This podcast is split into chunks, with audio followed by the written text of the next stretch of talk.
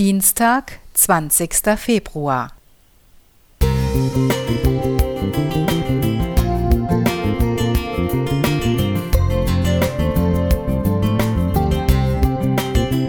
Ein kleiner Lichtblick für den Tag.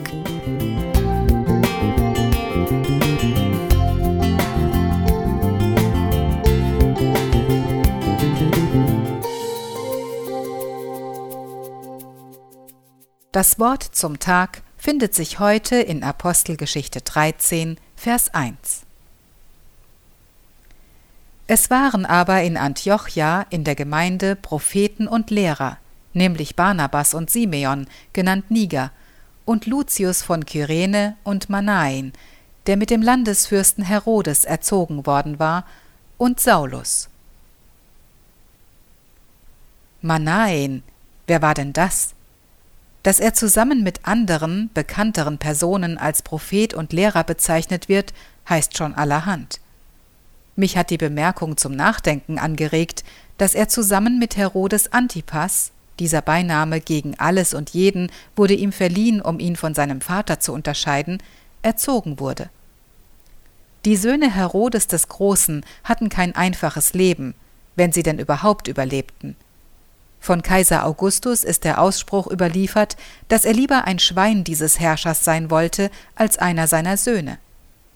Da sich der große Herodes, wenigstens der Form nach, an die Speisevorschriften der Juden hielt, hatten Schweine eigentlich nichts zu befürchten.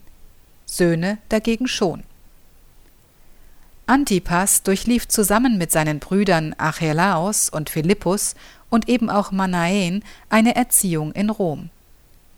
Nachdem das Lesen und Schreiben erlernt worden war, folgte die Grammatik anhand von griechischen Klassikern wie der Ilias und der Odyssee.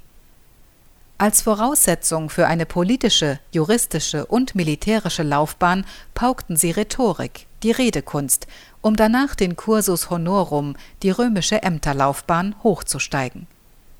Die Bibel zeichnet ein wenig schmeichelhaftes Bild der Regierungszeit Antipas, der gleich nach dem Tod seines Vaters Herrscher von Galiläa und Perea wurde.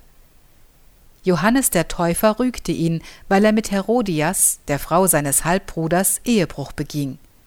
Pontius Pilatus schickte Jesus zu ihm, weil er ein Galiläer war und Antipas dadurch juristisch für ihn zuständig. Manaen ist eine Variante des Namens Menachem und bedeutet Tröster und Führer. Wie unterschiedlich verlief das Leben dieser beiden Männer, Herodes Antipas und Manaen, trotzdem sie dieselbe Erziehung durchlaufen hatten. Am Ende entscheidet jeder Mensch selbst, ob er ein gegen alles und jeden oder Tröster und Führer wird. Geführt durch den Heiligen Geist kann auch dein Leben eine Ehrenlaufbahn werden, mit dem Ziel, ein Gotteskind und Erbe des himmlischen Reiches zu sein.